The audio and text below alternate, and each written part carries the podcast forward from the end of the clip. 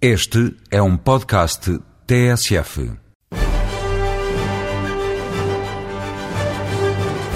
A história de Marilyn Monroe, para além da sua trágica morte, mal esclarecida, é bem mais dramática até ao momento dela chegar ao cinema e se transformar na eterna estrela que ainda hoje brilha como um ícone da América. Happy birthday to you. Happy birthday, Mr. President.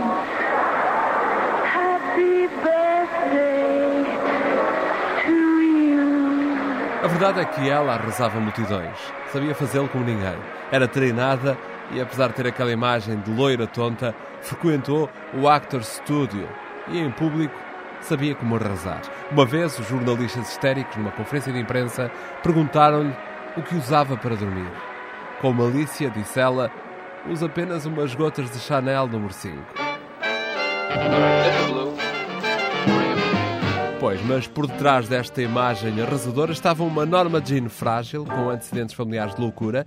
A mãe e a avó tiveram problemas psiquiátricos, uma violação aos 15 anos, com uma gravidez de que terá resultado um filho que supostamente foi entregue à adoção para um lar de crianças de famílias problemáticas. Nessa altura, ela ainda não era loira. Foi descoberta por um fotógrafo quando trabalhava como costureira numa fábrica de paraquedas na Califórnia. Em 1943, começou aí o tortuoso caminho da fama e do mito. My name is Lolita. And, uh, I'm not supposed to play with boys.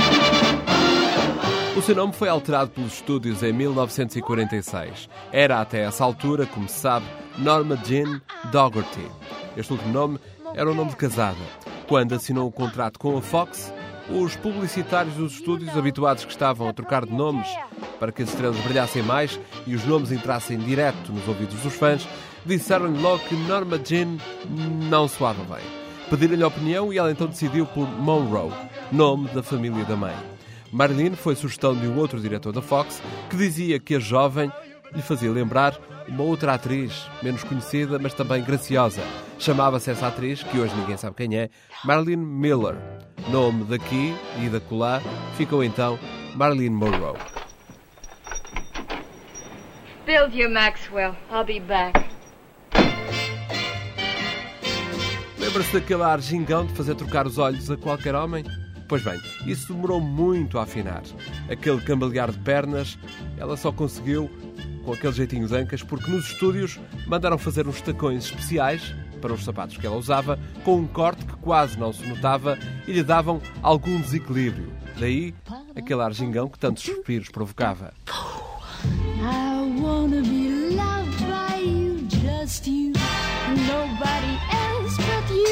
Sabem que mais? Estrelas assim, Hollywood já não fabrica.